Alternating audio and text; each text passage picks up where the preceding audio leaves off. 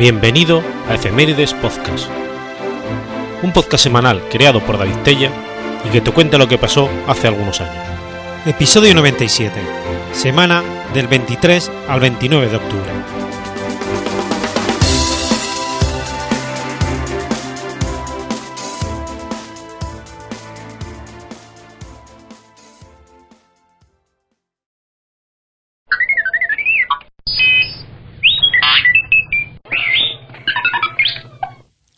Jueves 23 de octubre de 1642. Sucede la batalla de Hill, primera batalla de la Guerra Civil Inglesa. La batalla de Hill tuvo lugar cerca de Kennington, en Warwickshire, el 23 de octubre de 1642. El resultado fue la victoria de las tropas parlamentaristas al mando del conde de Essex sobre las tropas realistas de Carlos I de Inglaterra, comandadas por el príncipe Roberto del Rin. El resultado de la batalla imposibilitó a los realistas tomar Londres y así asegurarse una victoria rápida sobre los parlamentarios. A partir de esta batalla se iniciaron tres años de guerra civil. El rey Carlos I de Inglaterra se había enfrentado con la Cámara de los Lores y la Cámara de los Comunes desde el principio de su reinado por sus modos absolutistas. En 1641, tras los acuerdos del rey con los covenantistas escoceses y la sublevación de Irlanda, donde los católicos matan a miles de protestantes en el Ulster, los miembros de la Cámara de los Comunes se inquietan y deciden votar una gran amonestación que, ataca, que atacaba a los católicos, obispos y cortesanos y que había sido redactada por Pym, que es aprobada por 159 votos a 148.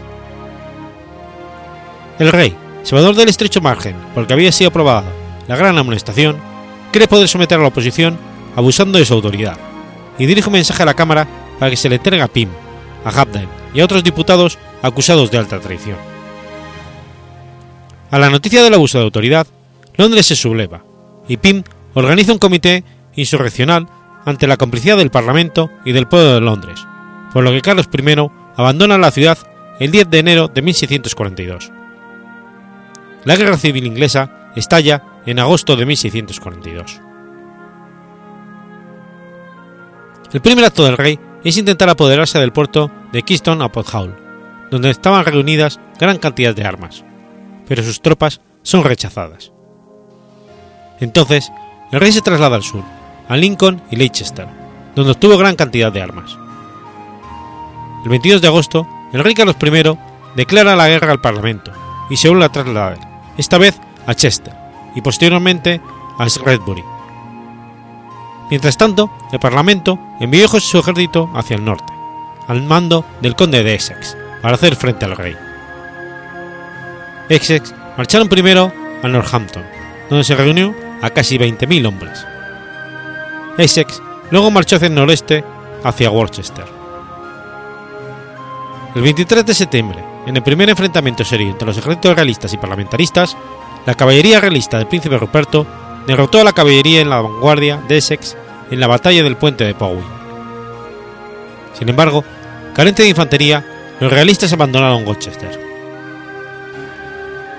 La batalla de Death Hill tuvo lugar porque el rey Carlos I de Inglaterra dispuso su ejército de tal forma que cortaba las líneas de comunicación del conde de Essex con Londres, y los parlamentaristas se toparon con su ejército haciendo inevitable la batalla. El ejército realista, comandado por el príncipe Ruperto, había formado sobre una colina conocida como Edge, mientras que Essex formó desplegado parcialmente en una colina del Valle del Caballo Rojo, entre Edge y el pueblo de Kennington. Los realistas dejaron Edge y se situaron en las laderas inferiores con cinco brigadas de infantería en formación de ajedrezado, flanqueadas por cuerpos de caballería, ambos en línea. En las alas se apostaron los dragones y seis cañones, que se agrupaban en una batería a la derecha cerca de Bullet Hill. Otras doce piezas se dispusieron a lo largo del frente. El conde de Essex desplegó tres brigadas. Las dos primeras estaban en la pequeña colina, y la tercera un poco retirada en la izquierda para aprovechar la elevación del terreno. Nueve cañones se extendían en el centro y la caballería ocupaba ambas alas. Sir James Ramsay estaba al mando de la caballería del ala izquierda, y tenía mosqueteros por delante y tres cañones. Sir William Balfour dirigía dos regimientos de dragones en el ala derecha junto a cuatro cañones. Ruperto tomó la iniciativa y lanzó a la caballería del ala izquierda. Sir Richard Bullstrong, que participó en la carga, cuenta que el príncipe Ruperto mandó a la caballería que marchaba lo más compacta posible, manteniendo las espadas en alto para recibir la carga del enemigo sin disparar pistola ni carabina, hasta abrirse paso entre el enemigo y hacer uso de las armas cuando fuera menester. En grupos compuestos por tres filas, el ala derecha avanzó. Se trataba de un avance en marcha lenta hacia la distancia de fuego. Ramsey había escogido una buena posición defensiva y dispuso sus hombres en una colina suave con un pequeño río a los pies de sus laderas y un bosque que se extendía a izquierda por delante. El paso de estos obstáculos retrasó la marcha de los realistas y se pudo disparar contra ellos. Los mosqueteros formaban en filas de seis de fondo, con lo que disparando por líneas podían mantener un fuego constante. Sin embargo, el rey Ruperto estaba rodeado del flanco de, de y este se vio obligado a corregir su lado izquierdo, reduciendo su ritmo de fuego, extendiendo su línea y debilitando su capacidad de resistencia. Los realistas estaban dispuestos a cargar colina arriba y saltaron sobre cinco o seis sotos y zanjas, lo que desordenó la caballería. Cuando el ataque de Ruperto se aproximaba, la caballería parlamentaria respondía abriendo fuego con los cañones alineados entre sus caballos, con las carabinas y las pistolas. Entonces, la caballería realista cargó contra ellos. A pesar de lo desordenada de la carga, los, hombres de Ramsay abrieron fuego demasiado pronto, y la mayoría de las balas no dieron en su objetivo. Los hombres de Ramsay emprendieron la huida, y las tropas del príncipe Ruperto los persiguió. La pérdida de la segunda línea de Ruperto, que perseguía a los que huían, dejó al ejército realista sin la mitad de su reserva de jinetes. Mientras esto ocurría, en el ala izquierda del ejército del conde de en el centro, la brigada de los Essex se veía enfrentada a la infantería realista cuando algunos jinetes que huían de su flanco izquierdo fueron agrupándose al centro, formando tal desorden que los cuatro regimientos perdieron el orden y emprendieron la huida. Algo parecido esperaba la ala derecha parlamentarista. Este flanco descansaba en otro riachuelo ligeramente más profundo. El terreno no era apto para la caballería, ni demasiado bueno para la infantería, pero resultaba idóneo para los dragones, que por entonces no eran un cuerpo de caballería y su función consistía en cabalgar hasta la posición, desmontar y combatir a pie, a menudo en orden abierto. En el flanco izquierdo realista, que se enfrentaría con el ala derecha, mandada por Balford, estaba mandada por Lord Wilmont. Inició un avance hacia la derecha de Exes para caer sobre la retaguardia enemiga.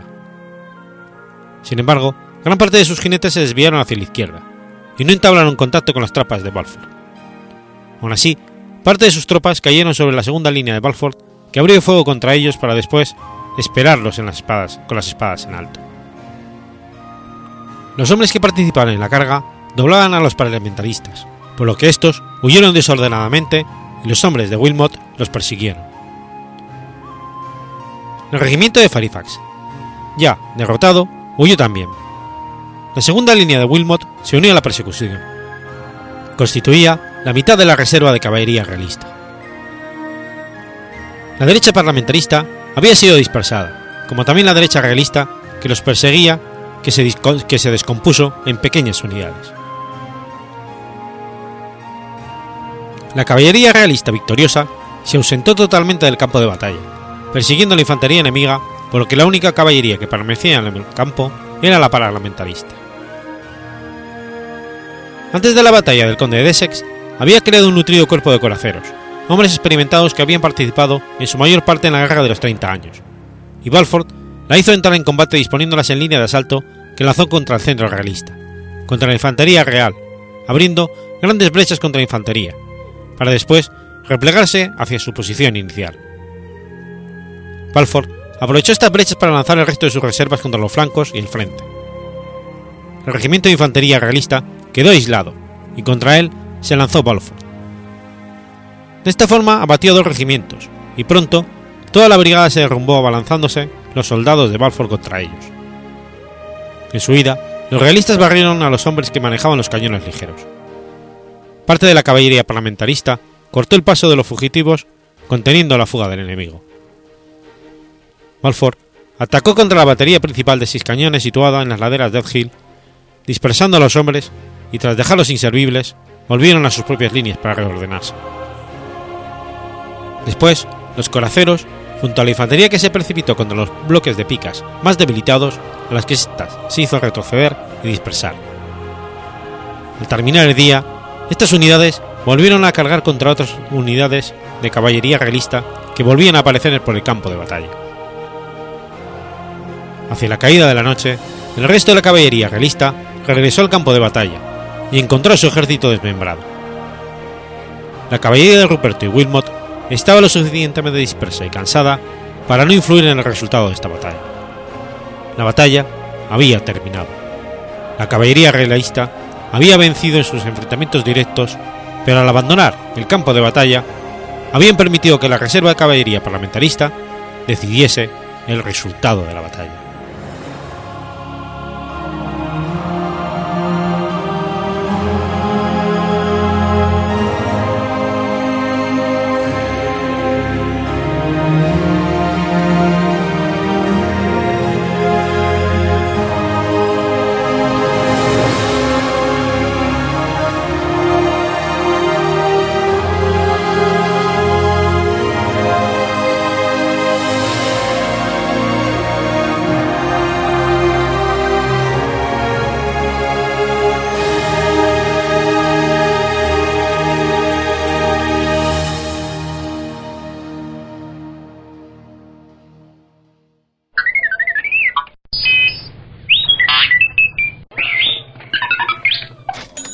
Jueves 24 de octubre de 1929. Sucede en Estados Unidos el Jueves Negro.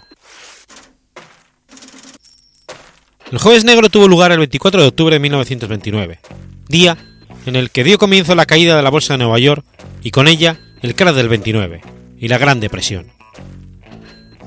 El desplome de la Bolsa de Nueva York, el Jueves Negro, produjo una situación de verdadero pánico que provocó la posterior crisis bancaria de Estados Unidos. Desde noviembre de 1928 se llevaban viviendo en la bolsa bruscas caídas del índice por ventas desmesuradas.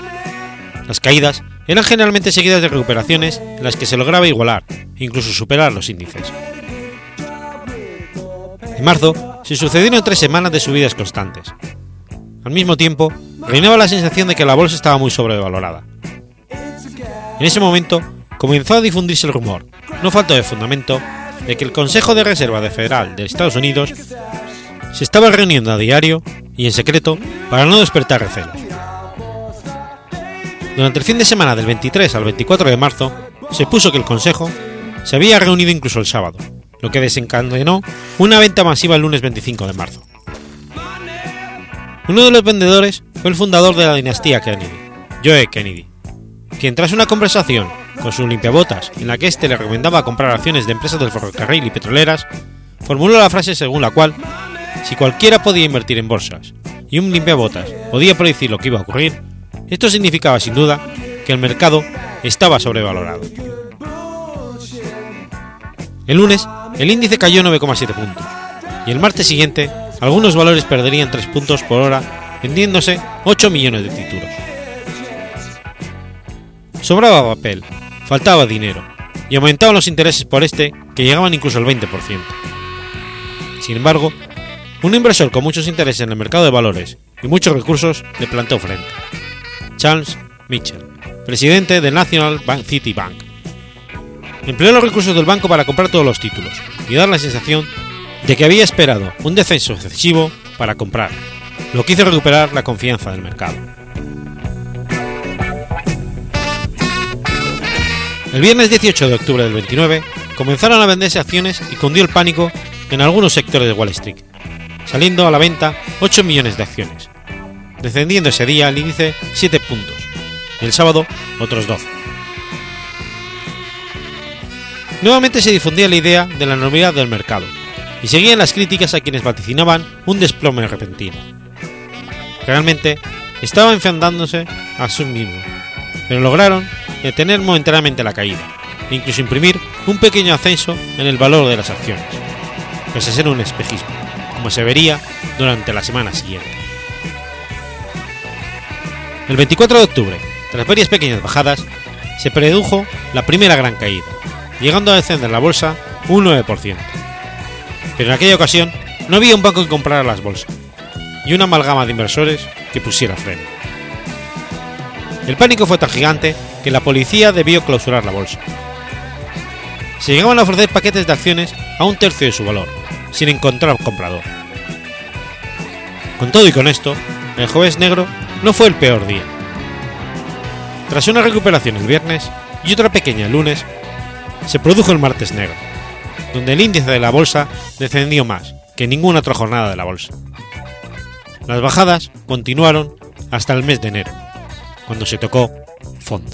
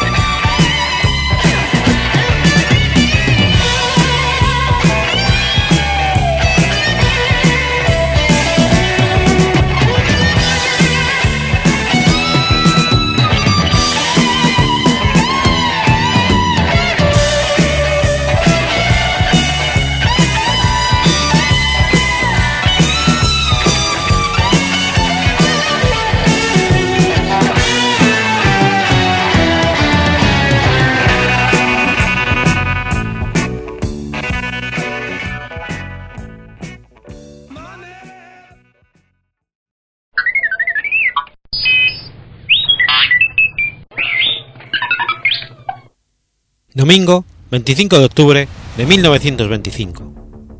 Nace Fritz Hartmann.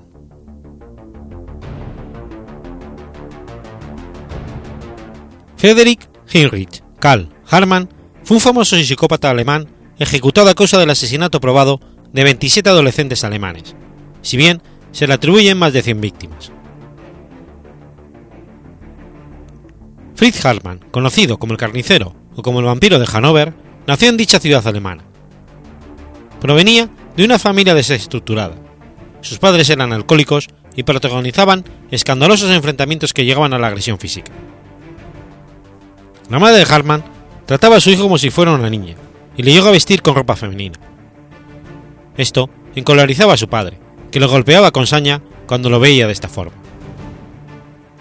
Este ambiente provocó que sus hermanas abandonaran pronto el hogar familiar se ha apuntado en algunas ocasiones que acabaron siendo prostitutas. Sus víctimas siempre fueron adolescentes varones con sus tendencias homosexuales. Con 17 años, Harman fue fichado por la policía por acosar a adolescentes.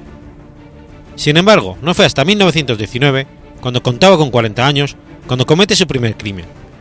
Su víctima fue Friedel Roth,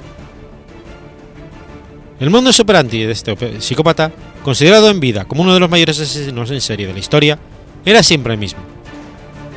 Acudía a la estación de autobuses de Hanover, donde había decenas de chicos esperando trabajo. Allí les engañaba prometiéndoles trabajo y comida.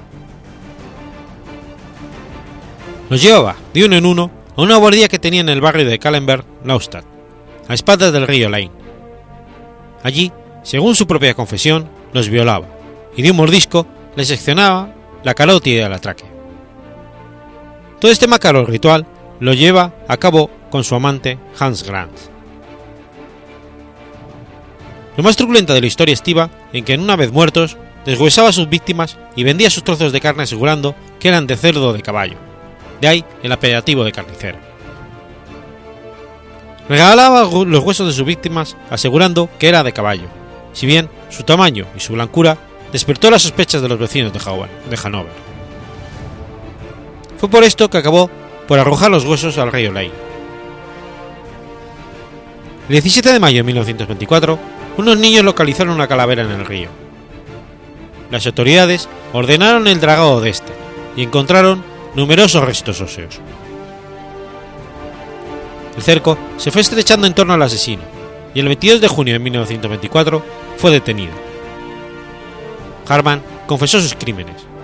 Admitió haber matado y practicado canibalismo con unos 40 niños. El 15 de abril de 1925 fue decapitado por orden del juez. El carnicero de Hanover no pidió clemencia, aunque insistió en que un ser desconocido tomaba posesión de su cuerpo y le incitaba a matar. Su última voluntad fue que se escribiera en su lápida: Aquí yace el exterminador.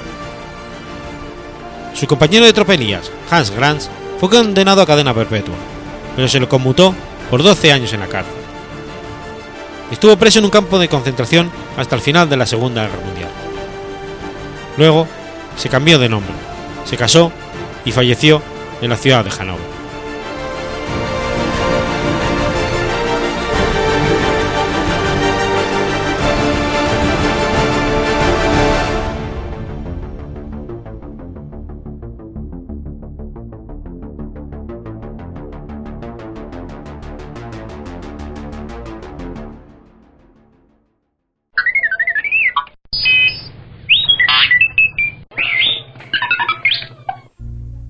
Domingo 26 de octubre de 1783. Nace el bandolero Jaime el Barbudo. Jaime José Cayetano Alfonso Juan, popularmente conocido como Jaime el Barbudo, fue un bandolero español de principios del siglo XIX. De pequeño, se desempeñaba como pastor al cuidado del ganado de su familia en los cerros de su pueblo natal, Crevillente, y solo fue a los 25 años y tras formar su propia familia, una vez casado, cuando acontecería el suceso, el suceso que sería determinante en su posterior vida. Se encontraba Jaime al cuidado de una finca en Catral, cuando por defender esta tierra tuvo un encontronazo con el bandolero el zurdo, al que mató de un trabucazo. Era el año 1806. Cuando el resto de la banda del zurdo juró matarle como venganza, Jaime tuvo que huir a las montañas para, proteger a su familia y convertirse él mismo en bandolero. Nacía así el bandolero más famoso de las tierras alicantinas y murcianas del levante español.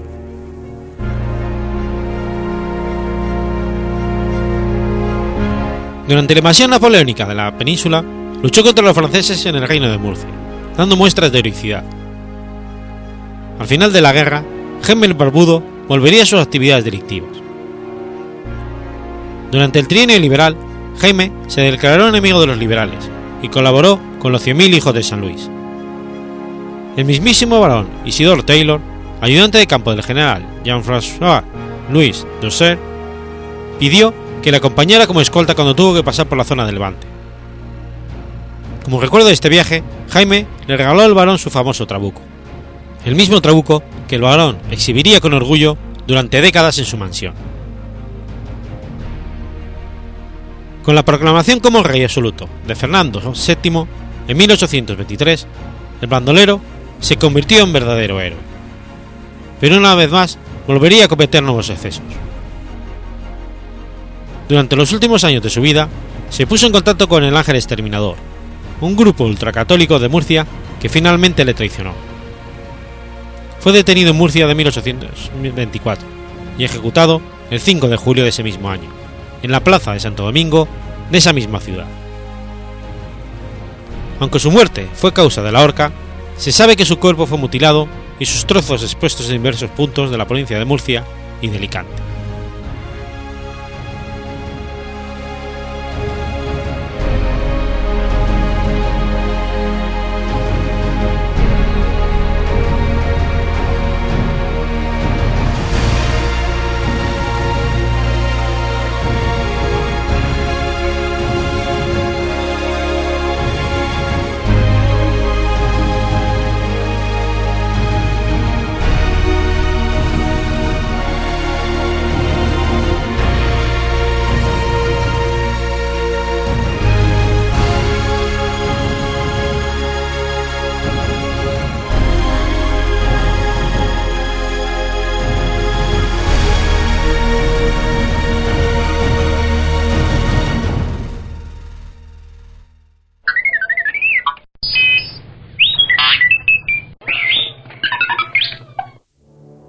Miércoles 27 de octubre de 1728.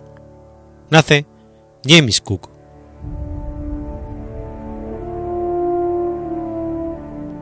James Cook fue un navegante, explorador y cartógrafo británico. Realizó tres viajes por el Océano Pacífico, durante los cuales se describieron con precisión grandes áreas y muchas islas, costas que fueron documentadas por primera vez en mapas europeos, aunque parece ser que se documentó en archivos, cartas y mapas españoles persistentes. Sus mayores logros fueron la reclamación para el Reino de la Gran Bretaña de la costa este de Australia, descubierta por los españoles en el siglo XVI, las islas Hawái y la circunnavegación y cartografía de Terranova y Nueva Zelanda. James Cook era de origen humilde. Nació en Marton, Yorkshire, cerca de la actual localidad de Middlesbrough. Sus padres, Grace y James, realizaban tareas rurales. El padre era inmigrante escocés. En total eran cinco hermanos. James se educó en la escuela de Great Hayton, ciudad donde toda la familia se había mudado por razones laborales. Cuando tenía 13 años, empezó a trabajar con su padre en la administración de la granja. En 1745, Cook dejó su hogar para trabajar como aprendiz de tendero en la aldea de pescadores de Sitges. Después de un año y medio allí, el dueño de la tienda encontró que James no era apropiado para ese trabajo. Lo llevó a la ciudad portuaria de Whitby y lo presentó a John y Henry Walker. Estos eran armadores prominentes y se dedicaban al negocio del carbón.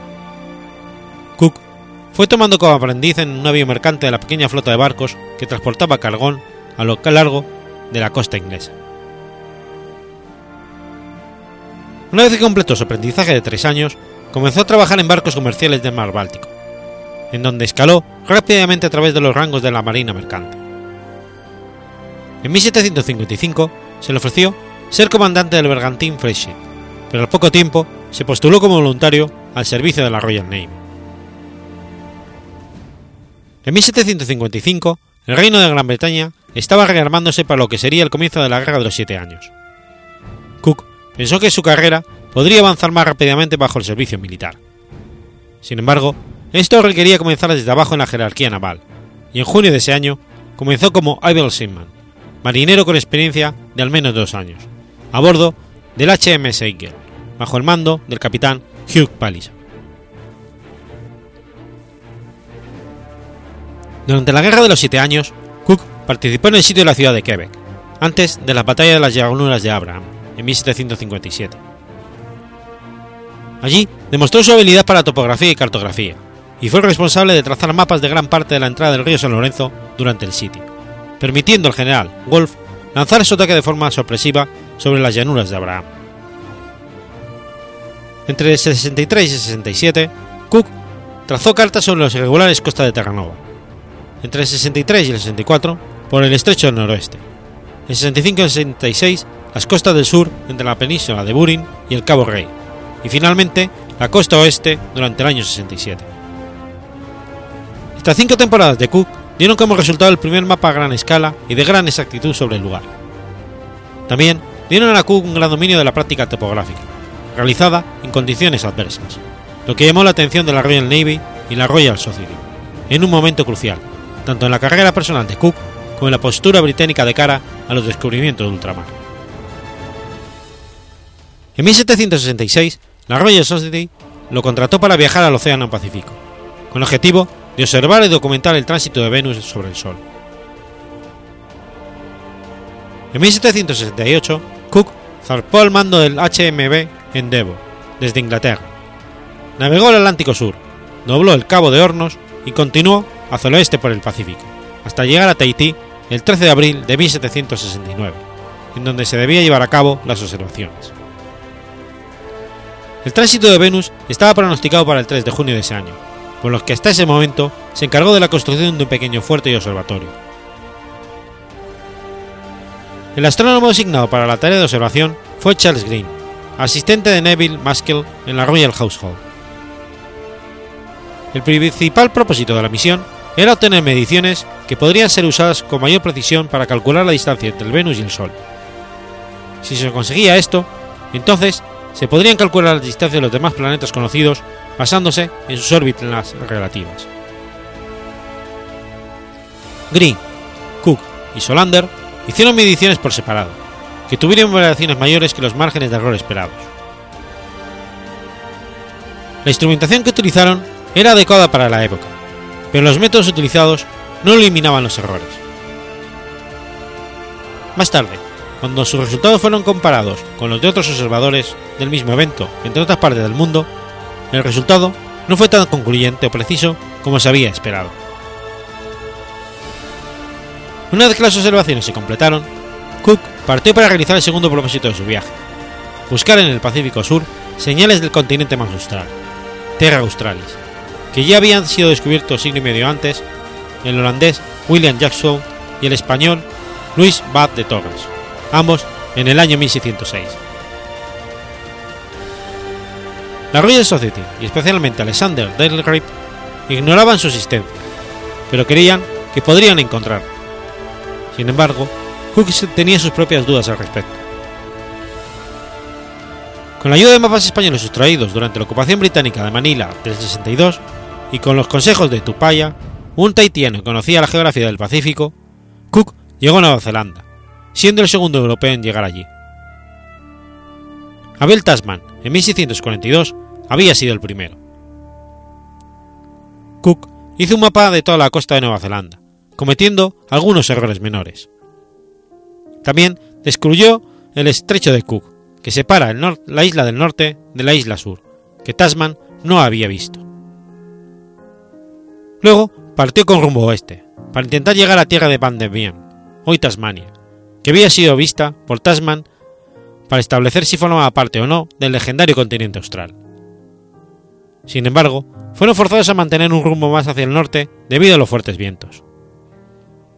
Cuando divisaron tierra, Cook la nombró Punta Hicks, ya que Leut Hicks fue el primero en divisarla.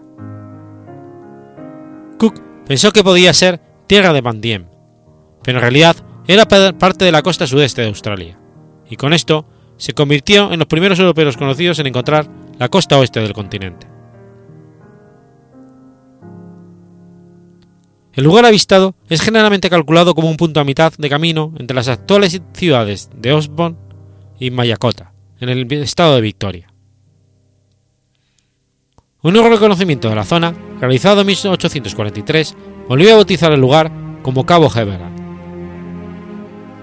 El Endeavour continuó rumbo al norte, bordeando la costa, manteniendo la tierra a la vista. Cook cartografió y bautizó con diferentes nombres a varios lugares. Después de una semana, pasaron por una gran caleta de poca profundidad. En este lugar, llamado Cornell, Cook y su tripulación tuvieron el primer contacto con el continente.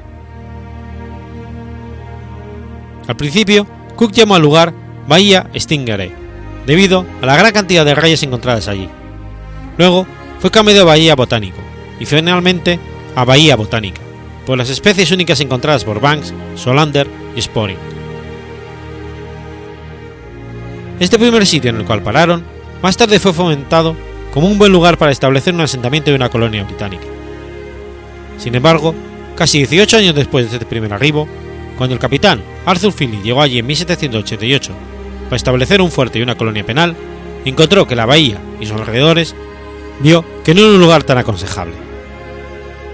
Entonces, Philip dio órdenes de moverse hacia el norte, al lugar que Cook había denominado Port Jackson, pero no había explorado con profundidad. Fue en un lugar de Sydney Cove que se realizó el asentamiento de Sydney. Durante algunos años más, el lugar seguiría siendo generalmente llamado Botanic Bay. Aquí se realizaron las primeras expediciones científicas para documentar la flora y fauna de Australia. En este viaje, Cook tuvo contacto con indígenas del lugar, que eran de carácter pacífico. Cook continuó hacia el norte, bordeando la costa y trazando mapas de la misma. Hubo un contratiempo cuando el HMB Endeavour pasó por la Gran Barrera de Coral el 11 de junio de 1770. El barco se dañó seriamente y el viaje se demoró casi siete semanas, mientras las reparaciones eran hechas en la playa. Mientras estuvieron allí, Joseph Banks, Herman Sporing y Daniel Solander hicieron su primera gran colección de flora australiana. Allí, la tripulación tuvo encuentro con los aborígenes del lugar, que eran en su mayoría pacíficos. Por el contacto con la tribu Gugu Yumitir, la palabra cangurú fue introducida al idioma inglés, derivando de kangaroo. Cangurú no designaba el nombre del animal, sino la expresión no le entiendo, con que respondían a las preguntas de los ingleses. Una vez que se realizaron las reparaciones, se continuó con el viaje, pasando por el punto más nórdico de la península de Cabo York, y luego navegaron a través del estrecho de Torres, entre Australia y Papúa Nueva Guinea, que había sido navegada por Luis Baez de Torres en 1604. Hasta ese momento de la travesía, Cook no había perdido ningún hombre a causa del escorbuto, un logro destacable y prácticamente desconocido en los viajes de larga distancia por mar durante los siglos XVIII. Cook obligaba a su tripulación a comer cítricos y chucrut, aunque todavía nadie entendía las razones por las que ingerir estos alimentos prevenía el escorbuto. Luego navegó hacia Batavia, la ciudad de las Indias Occidentales holandesas, para reparaciones. Batavia era conocida por sus brotes de malaria, y antes de retornar, gran parte de la tripulación de Cook sucumbió a esta enfermedad, y a otras como la disentería, entre ellos el tahitiano Tupaya, el secretario finés de Banks, el científico finés Herman Spurin, el astrónomo Charles Green y el ilustrador Sidney Parkinson. La isla de Spurin fue bautizada así por Cook en honor a Herman Spurin y a su trabajo durante el viaje. Los diarios de Cook fueron publicados a su regreso, con lo que se convirtió en una especie de héroe entre la comunidad científica. Sin embargo, entre el público en general, el botánico Joseph Banks fue un héroe más grande. Banks finalmente intentó mandar, tomar el mando del segundo viaje de Cook, pero desistió del viaje antes de que este comenzara. Poco tiempo después de su regreso, Cook fue ascendido al puesto que ejercía como lugarteniente o comandante. Entonces, una vez más, fue comisionado por la Royal Society para buscar la mítica Terra Australis. Durante su primer viaje había demostrado, mediante la circunnavegación de Nueva Zelanda, que no estaba unida por el mar a una masa continental mayor. Y aunque mediante la cartografía de casi la totalidad de la costa este de Australia había demostrado que era de tamaño continental, se suponía que la buscada Terra Australis se extendía hacia el sur. A pesar de las evidencias, muchos miembros de la Royal Society aún creían que este continente debía existir. En este viaje Cook comandó la nave HMS Resolution, mientras que Tobias Forneux comandó la nave compañera Venture. La expedición circunnavegó el globo terráneo terráqueo a muy alta altitud sur, convirtiéndose en uno de los primeros en cruzar el círculo polar antártico el 17 de enero del 73, alcanzando los 71 grados 10 minutos sur. También visitó la isla de San Pedro, a la que llamó Georgia del Sur, y descubrió las Islas Sandwich del Sur, a las que creyó penínsulas del continente antártico. En la niebla antártica, los dos barcos se separaron. Fourneaux fue hacia Nueva Zelanda, en donde perdió algunos de sus hombres por una pelea con los maoríes, y luego navegó hacia Gran Bretaña, mientras que Cook continuó explorando la Antártida. Cook casi descubrió el verdadero continente antártico, pero volvió hacia el norte en dirección a Tahití para reabastecer el barco. Luego retomó su curso hacia el sur en un segundo intento infructuoso de encontrar el continente. En este tramo del viaje llevó con él a un joven tahitiano llamado Omai, que demostró ser algo menos especialista sobre el Pacífico de lo que había sido Tupaya en el primer viaje. Durante el viaje de regreso estuvieron en las islas Friendly, Isla de Pascua y Benatú, en 1774. Sus informes sobre el retorno del viaje pusieron quietud sobre el popular mito de Terra Australis. Otro logro del segundo viaje fue el empleo exitoso del cronómetro K1, que facilitó medir la longitud de forma más precisa. A su regreso, Cook fue ascendido a la jerarquía naval a capitán de navío y se le otorgó un retiro honorario de la Royal Navy, pero Cook no podía estar alejado del mar. Se planificó un tercer viaje para encontrar el paso del noroeste. Cook viajaría al Pacífico nuevamente y esperaba pasar al Atlántico, mientras que en un viaje simultáneo se programaba la ruta contraria. En su último viaje, Cook comandó una vez, más el HMS Resolution, mientras que el capitán Charles Clerk mandaba el Discovery.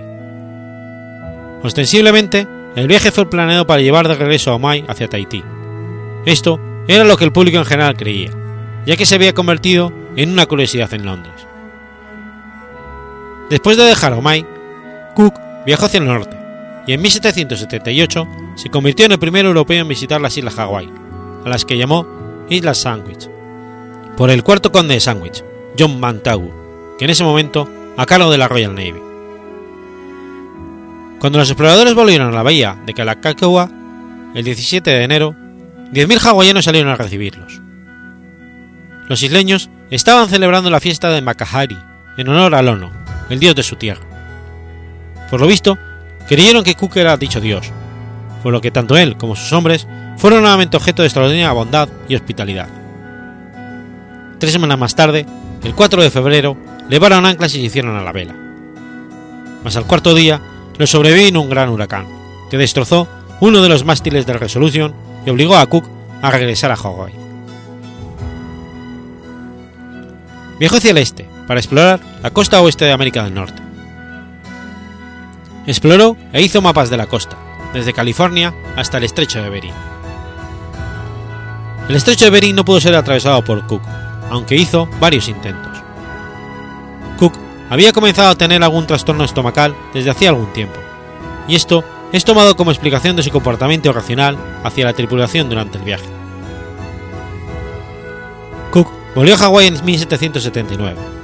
Para su sorpresa, en esta ocasión la recepción de la isla fue hostil. Algunos opinan que quizás los indígenas habían analizado su situación de manera más racional y habían concluido que Cook y su tripulación los estaban explotando. A juicios de otro, el retorno se contradecía con su divinidad.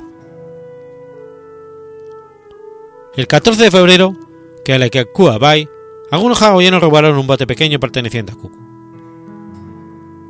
Normalmente, como los ladrones eran, comunes en Tahití y otras islas, se tomaban rehenes hasta que las cosas robadas reaparecieran. Pero Cook planeó tomar como rehén al rey de Hawái, Kalaniupu. Debido a lo desproporcionado de esta medida, tuvo un altercado con gran multitud de nativos de la playa. Como quiera que fuera, los hombres de Cook, consternados, cometieron el desacierto de actuar con violencia, disparando algunos tiros hacia los hawaianos. En la lucha que se suscitó en la playa, Cook fue apuñalado y golpeado hasta causarle la muerte.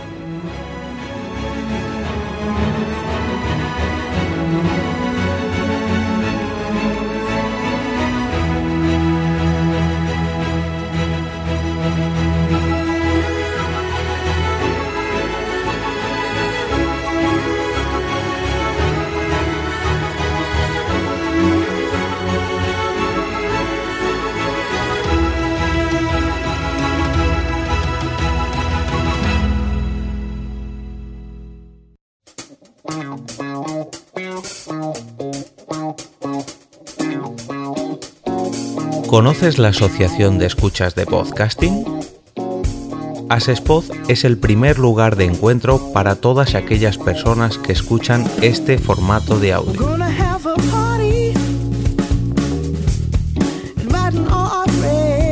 Compartimos, comentamos y escuchamos una gran cantidad de podcasts, pero seguro que no los conocemos todos. Nos falta este que estás escuchando ahora mismo.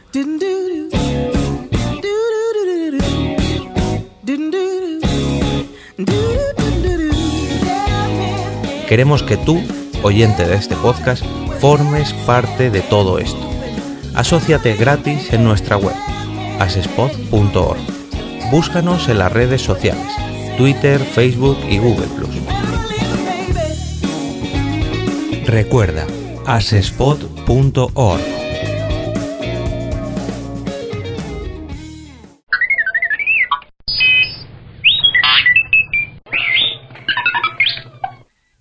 Viernes 28 de octubre de 1938. Nace Ramón Franco Bahamonde.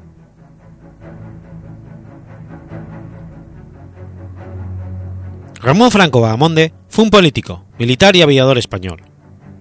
hermano del, dictador Francisco Franco, pasó la historia por la hazaña del vuelo del Plus Ultra, hecho que lo convirtió en héroe de la época.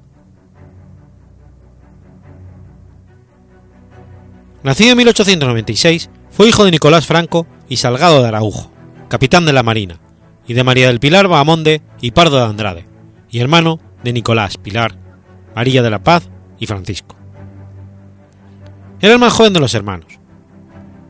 A diferencia de sus hermanos, Ramón era el hijo que más aparecía a su padre Nicolás, destacando por su carácter extrovertido, alegre, despreocupado y rebelde.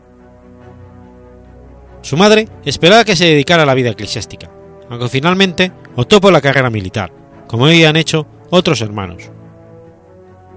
Ingresó en la Academia de Infantería de Toledo en 1911, licenciándose en el puesto 37 entre 413 alumnos. En 1914 fue destinado como oficial de infantería al Protectorado de Marruecos, prestando servicio en el Cuerpo de Regulares. En 1920 fue destinado a la Aeronáutica Militar como alumno de la Escuela de Pilotos, obteniendo el título de aviador y siendo destinado a la base de hidroaviones de Atalayón, Melilla, actividad en la que pronto destacó por su apoyo a las tropas de tierra. Sus actuaciones en África pronto lo convirtieron en uno de los pilotos más populares de la aeronáutica militar. En 1924 recibió la medalla militar por sus actuaciones durante la Guerra del Rif. Sus éxitos en la aviación le animaron a organizar un raid aéreo hacia Sudamérica, el luego conocido como el vuelo del Plus Ultra. Antes de la realización del mismo, existía el antecedente de la primera travesía aérea del Atlántico Sur en 1922, en un vuelo que fue desde Lisboa a Río de Janeiro, y fue emprendido por los portugueses Gago Coutinho y Sacadura Cabral. Sobre la base de estos procedentes, se organizó la nueva travesía, que con un Dunirdu J. Wall debería llegar hasta la capital argentina, Buenos Aires. Además de Ramón Franco, participaron con él otros tres tripulantes, el capitán Julio Ruiz de Alta, el teniente de navío Juan Manuel Durán y el mecánico Pablo Rada. El 22 de enero de 1926, el hidroavión Dunir Wall Plus Ultra partió desde la localidad onubense de Palos de la Frontera, comenzando una travesía que iba a durar un total de 59 horas y 39 minutos. El 10 de febrero llegaron a Buenos Aires, después de haber recorrido 10.270 kilómetros y haber parado en las Palmas de Gran Canaria, Río de Janeiro, Recife y Montevideo. Este vuelo pasó la historia como uno de los grandes reyes de la aviación española, así como de la historia de la aviación mundial. Para Ramón Franco, este vuelo supuso convertirse en un héroe popular en la España de los años 20. Con motivo del éxito obtenido por el vuelo del Plus Ultra, fue nombrado gentilhombre de cámara con ejercicio del rey Alfonso XIII. En verano de 1929, organizó un nuevo raid aéreo que atravesaría el, Atlántico Norte, aunque el hidroavión Donner que emplea en esta ocasión tuvo una avería mecánica a la altura de las Islas Azores.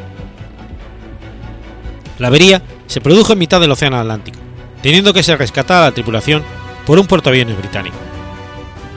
Este imprevisto supuso la cancelación del proyectado vuelo y a su vez un descrédito para el hasta entonces héroe de la aviación. Unas posteriores declaraciones que hizo respecto a este incidente le valieron enfrentarse con el general Miguel Primo de Rivera. Automáticamente pasó a convertirse en un opositor de la dictadura de Primo de Rivera y la monarquía, lo que le valió ser detenido y encarcelado en varias ocasiones. En 1930, junto con otros aviadores como Ignacio Hidalgo de Cisneros, se sublevó contra la monarquía en el aeródromo militar de Cuatro Vientos. Después de despegar con un avión, llegó a amenazar con bombardear el Palacio Real de Madrid, aunque al final solo arrojó proclamas revolucionarias. Tras el fracaso de la sublevación, marchó al exilio junto a otros aviadores rebeldes, volando hacia Lisboa. Con el advenimiento de la Segunda República, no solo fue rehabilitado y repuesto en su empleo, sino que el gobierno provisional republicano le nombró director general de la Aeronáutica Militar, recuperando también su antigua condición de héroe. A diferencia de su hermano Francisco, Ramón acogió de buen grado la llegada de la República. A pesar de su nuevo puesto militar, Franco participó en las elecciones generales de 1931 presentándose en dos circunscripciones, Sevilla Capital y Barcelona. En la primera se presentó por el Partido Republicano Revolucionario, junto a otros candidatos como el andalucista Blas Infante, mientras que en la segunda lo hizo como independiente federalista. En los días previos a los comicios electorales participó en los sucesos conocidos como el complot de la tablada, unos hechos que todavía no están esclarecidos del todo, en los que además se sumó un aparatoso accidente durante un mitin electoral en Lola del Río. Estos incidentes le valieron ser destituido de su cargo, que tan brevemente había ejercido. Tras solicitar voluntariamente su baja en el ejército, Ramón Franco se dedicó a la política. En las elecciones del 28 de junio del 31, sería elegido diputado tanto por la circunscripción de Sevilla como por la de Barcelona, aunque relució a su acta por la capital hispalense, convirtiéndose en diputado por Barcelona e integrándose en el grupo parlamentario de Esquerra Republicana de Cataluña, partido que lo respaldaba. En un mitin durante la campaña electoral en Barcelona, se había llegado a declarar partidario de una federación de repúblicas ibéricas. Durante las Cortes Constituyentes formó un grupo que se hizo notar por su política demagógica y antigubernamental, los jabalíes. En su primera comparecencia en el Parlamento mantuvo un agrio debate con Miguel Maura en torno a los sucesos de Tablado, durante el cual quedaron claras sus escasas dotes parlamentarias y de orador. Con ello, durante esta primera intervención pública, perdió gran parte de su popularidad y credibilidad. Para las elecciones generales de 33 no volvió a presentarse. Por lo contrario, solicitado, solicitó y le fue concedido su, reingreso en la aeronáutica militar. El nuevo gobierno radical de Alejandro Lerroux, buscando mantenerle lejos, le nombró agregado aéreo en la Embajada Española de Washington. En el 36, al producirse la sublevación militar contra la República, en la que tomaba parte su hermano, seguía ocupando un puesto en la Embajada de Washington. En vista de la situación existente en España, se puso en contacto con un amigo suyo, preguntándole sobre un hipotético retorno a la zona republicana y ponerse a las órdenes del gobierno. Este lo consultó a su vez con el presidente Azaña, que comentó, que no venga, lo pasaría muy mal. Después de algunos titubeos, en el mes de octubre, Ramón Franco se traslada a Portugal y pasa a la zona dominada por los sublevados, uniéndose a ellos. Algunos han señalado que los lazos familiares, como una de las razones por las que se unió al bando rebelde, además de que para su entonces hermano Francisco ya se había convertido en el líder del bando sublevado. Otra de las teorías es que se unió a los sublevados tras el fusilamiento de su antiguo amigo Julio Ruiz de Alda en la cárcel Modelo de Madrid. Lo cierto es que su hermano, ya convertido en generalísimo de los sublevados, lo destinó a los Baleares, ascendiéndole al rango de teniente coronel y nombrándole comandante de la base de hidroaviones de Pollensa, en Mallorca. Este nombramiento no fue recibido como engrado por los oficiales de la aviación nacional. La Fuerza Aérea de los Sublevados, que no olvidaban el pasado republicano e incluso revolucionario de Ramón Franco. El malestar fue tal que provocó una protesta escrita del comandante en jefe de la aviación nacional, el general Alfredo Quindelán, en una carta con fecha del 26 de noviembre del 36, que manifestaba el descontento existente de los pilotos y oficiales nacionales por el nombramiento, sugiriendo al generalísimo que Ramón no ocupara ningún puesto de mando activo. Lo cierto es que como comandante jefe que era Kindelan, el nombramiento se había hecho sin consultarle, y para su indignación, la carta nunca fue contestada. Curiosamente, unos meses antes, el generalísimo Franco no había tenido dudas a la hora de ordenar el fusilamiento de su primo y oficial republicano Ricardo de la Puente Bahamonde. Durante la contienda, Ramón llevó a cabo numerosas operaciones militares sobre el Mediterráneo. Ramón Franco falleció en octubre del 38 durante un vuelo que se llevaba a cabo desde la base de Poyensa al estrellarse el hidroavión de fabricación italiana Kant Z-506 Airón que pilotaba. Supuestamente había salido para bombardear el puerto de Valencia. Otros autores apuntan que en realidad se dirigía a bombardear Barcelona, donde estaba teniendo lugar la despedida de las brigadas internacionales. Partió de la base con malas condiciones atmosféricas y con un avión cargado con cerca de mil kilos de bombas, y al adentrarse una tormenta y no ser capaz de dominar el aparato, cayó en barrena sobre el mar. Desde entonces, su muerte ha dado lugar a rumores de que hubiera podido ser víctima de un sabotaje, bien procedente de quintacolumnistas republicanos o de elementos próximos al bando sublevado, que verían en él un personaje molesto debido a su pasado, su prestigio en la aviación y su parentesco con el líder de los sublevados. Según su hermana, fue asesinado por la masonería porque quería publicar un libro masónico que se llamaba La burla del grado 33. Lo cierto es que no se trataba del primer militar significado del bando sublevado que moría en accidente aéreo durante la contienda. El general Sanjurjo y el general Mola, rivales potenciales de Francisco Franco en la carrera por la jefatura del bando sublevado, habían fallecido en sendos accidentes aéreos en el 36 y el 37 respectivamente. Tras su muerte, fue ascendido al rango de coronel de forma póstuma.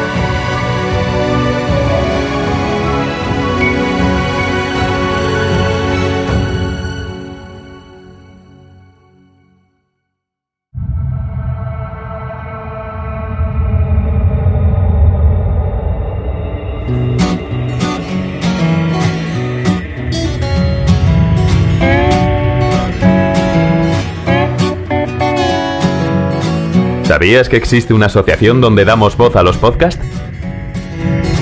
La Asociación Podcast nace con el propósito de aunar intereses relacionados con el podcasting, ofreciendo formación, soporte y una mesa de debate sobre el podcasting, no solo en España, sino también en toda Hispanoamérica.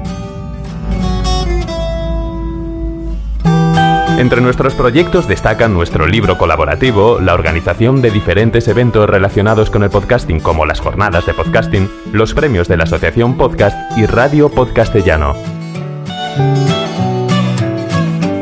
Para formar parte de la comunidad, recibir información de eventos y estar al tanto de lo que ocurre, solo tienes que entrar en asociacionpodcast.es y hacerte socio simpatizante. Ahora es tu oportunidad de formar parte de esta gran comunidad asociacionpodcast.es. Si lo prefieres, puedes escribirnos a info@asociacionpodcast.es y responderemos todas tus dudas. También puedes seguirnos en Twitter con el usuario AsociaPodcast. Ya seas podcaster u oyente, súbete al podcasting.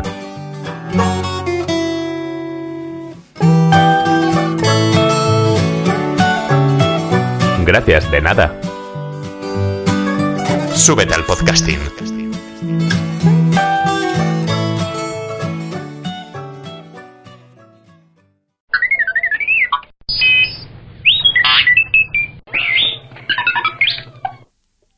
Miércoles 29 de octubre de 1997.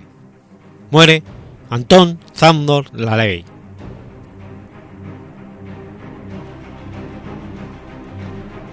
Anton Zandor Lavey fue un escritor y músico estadounidense, icono del satanismo y la cultura popular por ser el fundador de la Iglesia de Satán y también por ser proclamado como el Papa Negro. Escribió varios libros, entre ellos La Biblia Satánica, The Satanic Witch, The Devil's Notebook, y fundó el sistema filosófico satanismo La Villano, un sistema sintetizado de su comprensión de la naturaleza humana y de las ideas de los filósofos que abogaban por el materialismo y el individualismo, por el que no se reivindicaba ninguna inspiración sobrenatural o teísta. Anton LaVey nació en Chicago, Illinois, hijo de Gertrude Augusta LeVey y de Michael Joseph LeVey. Su padre era ruso y su madre ucraniana, quienes emigraron a Ohio en 1893. Ambos obtuvieron la nacionalidad estadounidense en 1900. El verdadero nombre de Anton LeVey era Howard Staton LeVey y más tarde se llamó Anton Zandor LeVey. Cuando aún estaba en el instituto, comenzaron a surgir en él las bases de su idea satanista. La Iglesia de Satán fue fundada el 30 de abril del 66. Es la primera organización de la historia que abiertamente está dedicada a la profesión, lo que sus adeptos dicen es la verdadera naturaleza del hombre, que es una bestia carnal, que vive en un cosmos, el cual está permeado y motivado por las fuerzas oscuras a las cuales llama Satán. Este grupo afirma que a través del transcurso del tiempo, el hombre ha llamado a esta fuerza por diferentes nombres, y ha sido rechazada por aquellos que su propia naturaleza les incita a separarse de la fuente de la existencia.